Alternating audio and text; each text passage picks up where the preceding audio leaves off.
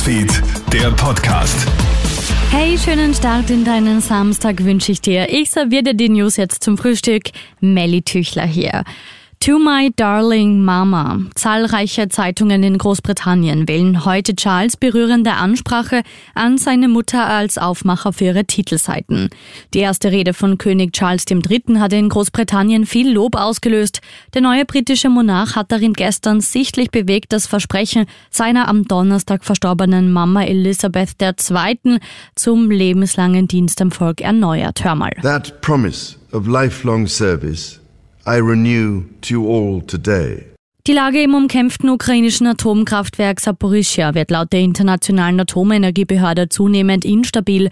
Ein durch Beschuss verursachter flächendeckender Stromausfall gefährdet auch den sicheren Betrieb des Atomkraftwerks. IAEA-Generaldirektor Rafael Grossi spricht von einer dramatischen Entwicklung und einer völlig inakzeptablen Lage. Zehn Prozent der Cafés und Restaurants in Italien droht die Schließung. Grund dafür die hohen Energiepreise in Europa. Vor allem die jüngeren Cafés, Bars und Restaurants wackeln.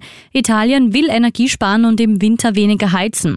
Ab Oktober werden die Heizkörper in Italien am Tag eine Stunde weniger eingeschaltet bleiben, wobei die Temperatur um ein Grad gesenkt wird.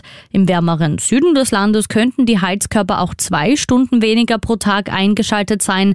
Das ist eine der Maßnahmen, die die Regierung in Rom zur Energiesparung plant. Und kennst du die Netflix-Serie The Crown?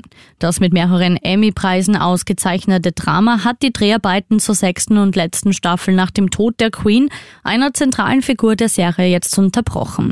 Die Dreharbeiten werden auch am Tag der Beerdigung der Königin eingestellt zur Netflix. Krone Hits, Newsfeed, der Podcast.